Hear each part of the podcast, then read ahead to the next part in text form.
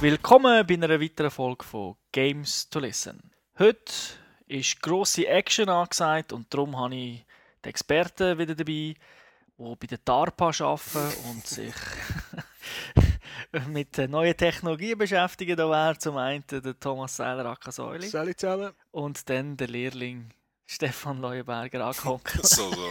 Ciao zusammen. Aber um welches Spiel das geht, das wird euch jetzt der Stefan in der Gamers Launch erzählen. This is Sam. DARPA sent him to come along with us. This the toy you've been working on? Not even scratched. You did get some training in this thing, right? Our simulators are very thorough.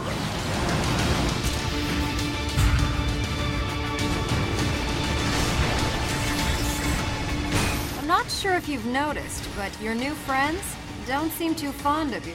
These guys are just interested in marking it. Im heutigen Spiel handelt es sich um den Titel Vanquish. Das ist ein Third-Person-Sci-Fi-Shooter. Entwickelt ist der worden von Platinum Games. Publisher ist Sega. Wir haben den Titel getestet auf der PS3 und auf der Xbox 360. Er ist am 8. Oktober erschienen und für alle ab 16. Stimmt, das ist nicht ab 18. Ich habe es nicht nachgeschaut. Äh, ich glaube schon, ich glaube ab 18, aber es spielt ja keine Rolle. Also, du, wie du gesagt hast, das Spiel ist von Platinum Games. Der eine oder andere kennt die Firma schon, die gibt es noch nicht so lange. Das ist eine japanische Spielefirma. Hinter dem Titel steht niemand Geringeres als der Shinji Mikami, der Erfinder von der Resident Evil Serie und auch Macher vom besten Resident Evil ever, nämlich Resident Evil 4. Best ever. Was auch interessant ist, Platinum Games, es ist glaube jetzt das zweite HD-Spiel, das sie machen, also für die Next-Gen-Konsole. Das erste war Bayonetta, so ein Prügler à la Devil May Cry mit einer Dame, die hat eine Brille sieht aus wie eine Buchhalterin oder beziehungsweise so, so eine sexy Buchhalterin oder eine sexy Bibliothekarin. Wo reinhält wie der Bud Spencer. Und da gerade vorweg, Bayonetta ist ja damals auf der PS3 nicht so gut zum Spielen gewesen, es hat ein bisschen geruckelt. Da hat man sich das zu Herzen genommen die Lead-Plattform war PS3 gewesen und rausgekommen sind zwei gleiche Versionen auf der Xbox und auf der PS3, also sehr gut spielbar. Erzählen wir einmal, um was es geht in diesem Spiel. Es ist irgendwie ein bisschen in der nahen Zukunft angesiedelt. Die Erde ist hoffnungslos überbevölkert. Die Leute sind am Verhungern, überall gibt es Unruhe und äh, ein riesen Energieproblem. Da haben sich damals überlegt, wir bauen doch eine grosse Raumstation für ich weiß nicht wie viele Millionen Leute, dass wir die Energie von der Sonne einsammeln können. Russen haben das eigentlich eine gute Idee gefunden. Dort hat es einen Staatsstreich gegeben. Der Order of the Russian Star heissen die, haben schnell Russland übernommen und sie die Raumstation erobern. Und äh, was machen sie mit dieser Raumstation? Sie bündeln, sie machen irgendeinen riesen Energiestrahl und zerstören schnell einmal San Francisco. Und sagen den Amis, äh, Jungs, jetzt gebt ihr auf, sonst machen wir das Gleiche mit New York City auch noch. Den Amis stößt das natürlich sauer auf. Die stellen äh, irgendeine Truppe von Space Marines zusammen, die Bravo Company. Und äh, dort dazu kommt noch der Spezialist, unser unsere Hauptperson, der Sam Gideon, der von der DARPA kommt, in so eine Forschungsanstalt. Wie mir. Ah ja, und der Auftrag ist einfach, wir müssen raufgehen und die Station innerhalb von ein paar Stunden zurückerobern. Dort fährt der Action richtig an. Und hört nicht mehr auf. Ja, es ist also durchgehend, durchgehend 180 und der Adrenalinspiegel zu oberst. Wir können sagen, der Sam hat so einen speziellen Anzug. Der sieht ein bisschen aus wie der Master Chief bei Halo. Nicht so, dass er einfach in Sandalen und Bermudas rumschinkt, sondern wirklich so einen roboterähnlichen Anzug. Nennt sich irgendwie Augmented Reality Suit. Äh, Schönen Namen erfunden. Und er hat immer mehrere Waffen. Es wird sehr viel ballert und die Gegner sind ja da vor allem Roboter. Es ist aber nicht extra ein Roboter, dass man sie in Europa kann, oder beziehungsweise in Deutschland kann veröffentlichen sondern das ist also auch in der amerikanischen Version. Apropos Sprache, interessantes Feature, wenn ich das jetzt gerade darf erwähnen. Man kann sogar auf Japanisch spielen mit der Version. Man kann Englisch, Deutsch, was man will, kann man auswählen. Ist wunderbar. Ja, und zwar querbeet, also man kann sagen, das Menü ist Deutsch, die Sprache, die sie sagen, ist Englisch und irgendwie die Einblendungen sind auch nochmal in einer anderen Und Sprache. ja, die Untertitel kann man glaube ich auch noch für die verschiedenen, auch für Zwischensequenzen, für Ingame und so weiter kann man separat ein- und ausstellen, schalten. Einfach super. Es ist ein Singleplayer-Spiel. Es gibt keinen Multiplayer-Modus. Wenn wir, wenn wir gerade klar festhalten. Ja. Vielleicht kann einer schnell erklären, was man eigentlich muss machen muss. Was speziell an diesem Game ist. Das Spiel ist äh, so eine, eine Art Mischung zwischen äh, der Sonic, der sich irgendwie kann umboosten und, und einem Max Payne, wo man einen Zeitlupen-Modus hat. Weil äh, die, die Ausrüstung, die man hat, die ist recht speziell. Die hat so Booster dran, wo man auf dem Hosenboden kann durch die Levels rumflitzen bis der Energiebalken leer ist. Mhm. Es sieht ein bisschen aus wie so ein, so ein Gitarrenriff. Ja, es, ich könnte meinen, dass ich am Luftgitarre spielen, manchmal. Man kann aber auch das Gegenteil machen. Also man kann irgendwie die Zeit verlangsamen und dann sieht man wirklich die einzelnen Kugeln, wie sie einem langsam um die Ohren umpfeifen. Man kann sich die aber immer noch schnell bewegen und die Leute einzeln ausschalten. Oder Raketen abschießen von den Gegnern oder, oder, oder. Genau. Und man wechselt ja eben immer ein bisschen zwischen diesen Modi, was es noch speziell macht. Also auf der einen Seite eben ist man, tut man ausweichen und extrem schnell umflitzen, nachher aber vielleicht gerade wieder Zeitlupe rein, schnell ein paar abknallen, aber dann gerade wieder ausweichen und umflitzen. Also mir jetzt denkt man sich ständig am Ausweichen, am Schießen, Zeug auflesen, Typen heilen, Schießen, Schießen, Ausweichen, also wirklich nonstop Action. Aber es ist eben auch sehr gut paced, wie du glaubst schon gesagt hast. Also das Ja, und das Ganze ist von mir aus gesehen auch noch mit einem brauchbaren Coversystem verbunden. Also wenn man irgendwo hinter einem Objekt ist, wo einfach eine Taste drücken, dann geht er in Deckung. Von dort aus kann man schießen, man kann wieder vorschleifen, Zeit verlangsamen und so weiter. Ein Feature, das ja euch sehr gefallen hat, ist, in der Deckung kann man auch eins rauchen. Genau. richtig. Zigaretten wegschmeißen und in dem Moment den Gegner ein bisschen irritieren. Das Ganze von, von der Story und vom Erzählen her ist schon ein bisschen so 80er Jahre Actionfilm, ein bisschen trashig gemacht und unser Sam ist in, in jedem möglichen und unmöglichen Augenblick zündet er sich einfach eine Zigaretten an. Also wenn er Cutscene anfährt, macht er Tsching, dann hat er einfach eine Zigarette im Gesicht.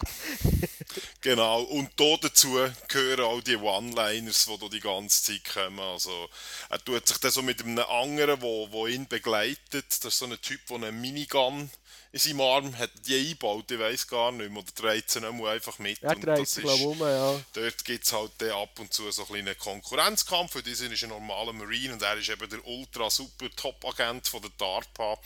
Aber sie passen halt gut zusammen und es ist eine Hassliebe, wenn ich das so darf sagen. Der Marine sieht ja ein bisschen aus wie aus Gears of War geklaut. Ja. Ja, ist ein rechter Kasten. Von der Figur her. Genau. Mhm. Genau. Aber Jetzt, wenn wir so viel über das Schießen geredet haben, sollte man vielleicht noch das Waffensystem erklären. also wir haben äh, drei Slots, die man mehr oder weniger frei kann belegen kann, je nachdem, welche Waffen das halt gerade rumliegen. Man kann alle Waffen aufnehmen. Und unsere, unser Anzug ist irgendwie so schlau, dass man irgendwie die Mechanik von denen lernt und dann kann man die Waffe einfach frei umschalten. Wenn man mehrere vom gleichen Typ aufnimmt, dann tut man automatisch die Waffen aufleveln, dann hat sie dann mehr Punch, mehr Munition und so weiter.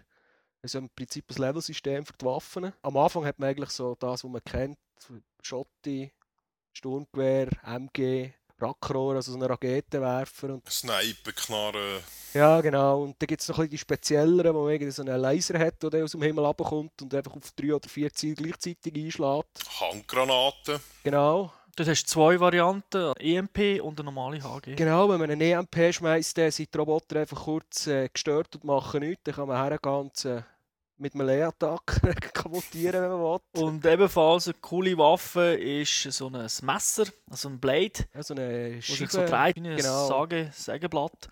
Mit dem kann man so die metallischen Gliedmassen abtrennen. Es gibt dann auch lustige Animationen. Wenn man das erste Mal so ein bisschen gegen einen größeren Gegner kämpft und die Waffe hat, kann man ihm eben den Arm abtrennen und dann läuft er dorthin und nimmt ihn wieder, weil dort ist seine Waffe in der Hand. Dann kann man so zuschauen, wie er hinschinkt, der Roboter, und die, äh, die Hand wieder anmacht. Ja, ich habe irgendwann habe ich einem, so einem Typ Romanov die, glaube ich, habe ich aus irgendeinem Grund beide Beine vorgeschossen und der ist dann auf dem Schlachtfeld rumgekrochen wie der Terminator am Ende des Films. das hat Genau. auch noch lustig ausgesehen.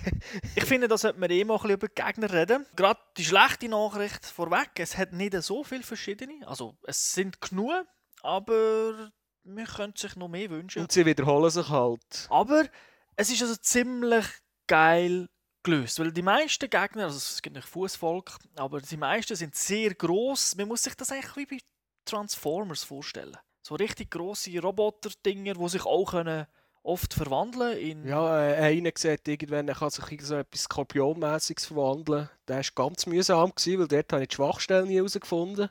Und er ist dann sehr schnell, während er so langsam läuft. Und im Skorpion-Modus ist er dann super Sp- Speedy Gonzales. Genau.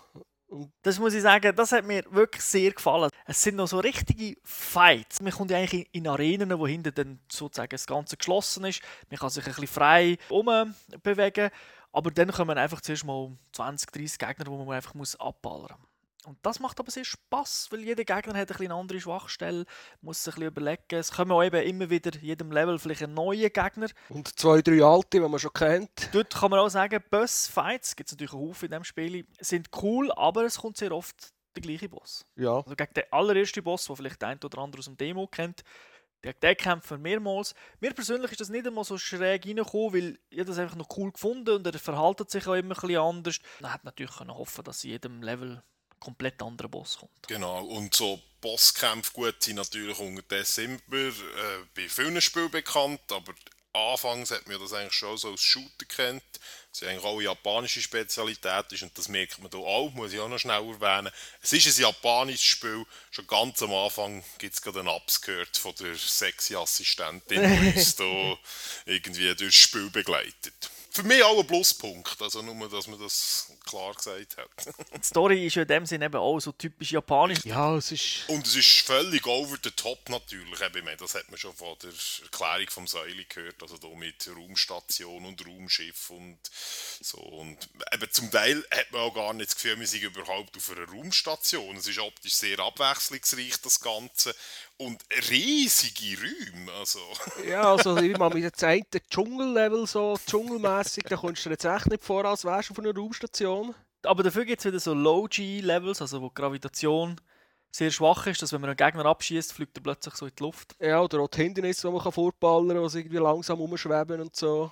Mhm. Und manchmal dreht sich auch einfach wirklich die Welt, wenn man, es gibt so eine, kann man sagen, eine Art Zuglevel, wo man plötzlich der Gegner oben durch, ob plötzlich oben ist und dann wieder unten und links und rechts. Dann merkst du, dass es einfach die gleiche Raumstation ist. Genau. Mhm. Es macht mega Spaß, aber ist sehr schnell durch. Ja, also ich habe auf Hard angefangen und das ganze Spiel hat ja so arcade-mässig, äh, macht man Punkte mhm. und wenn man stirbt, werden einem auch Punkte abgezogen. und ich habe auf Hard angefangen und war irgendwie nach dem dritten, vierten Mal immer Minuspunkte hatte, weil ich so manchmal gestorben bin habe ich dann auf normal umgeschaltet und ja, aber bin trotzdem, wie man sagen, so in sechs, sieben Stunden ist man da mhm. durch Also ich habe zwei Abend gebraucht und dann habe ich es durch. Nachher schaltet man aber noch Herausforderungen frei, wo man die Levels kann frei anwählen und dann wird einem gesagt, kill alle Gegner in so einer Zeit oder kill zehn von denen. Also man hat schon noch etwas zu tun, wenn man durch ist, aber es ist in dem Sinne nichts mehr Neues, was dann kommt. Ja, das ist ein bisschen schade, weil es ist eben ein bisschen kurz. Also von mir aus hätte ich das Spiel noch zwei, drei Stunden länger gehen können. Es hat Spass gemacht. Ja, mir auch. Die Aussage von der Resistance-Macher, also von Insomniac Games, die haben ja gesagt, als die mal eine Preview-Version gespielt haben, das ist wie Gears of War auf Crack. Und ich glaube, das trifft es nicht so schlecht. Es ist wirklich, es hat ein bisschen etwas von Gears of War, so vom Aussehen her, aber es ist, völlig, es ist alles viel schneller. Also ich glaube, jeder Shooter, den man nachher spielt, wirkt ein bisschen langsam. Und da kann man sogar sagen, die Grafik ist wirklich super. Also ich habe es eins oder zwei Mal habe ich erlebt, dass es kurz ein bisschen zuckelt hat. Und das war erst am Anfang von einer Cutscene. Da gibt es gar nichts zu meckern. Also technisch haben sie es wirklich gut hergebracht. Auch auf der Xbox, die ich gespielt habe, also keinerlei Problem aufgefallen. Wunderbar. Spoiler Alert, ich freue mich auf den zweiten Teil. Wird es einen geben? Ist das schon angekündigt? Nein, aber wenn man es durchgespielt hat, ist es klar, dass es einen zweiten Teil muss geben genau. Was schade ist, Cutscenes sind teilweise wirklich lustig. Die hätte ich gerne irgendwie in einem Menü, dass ich die wieder anschauen könnte. Aber das haben sie, glaube ich, eben nicht drin. Weil ich habe wirklich ein paar Mal Tränen gelacht. Was geben wir dem Spiel? Viereinhalb von fünf. Würde ich sagen. He? Bin ich auch dafür wirklich ein Top-Titel. Und mir denkt, also kann man jetzt wirklich jedem empfehlen. Es muss nicht unbedingt einer sein, wo, oder eine Person sein, die nur Shooter spielt, sondern wirklich, also das kann man jedem empfehlen, der auf Action steht. Wunderbares Spiel. Schönes Schlusswort. Also, dann wünsche ich allen eine schöne Zeit. Bis nächste Woche. Dann geht es weiter mit einem First-Person-Shooter. Viel Spaß beim Zocken. Ciao zusammen. Tschüss zusammen. Ciao zusammen.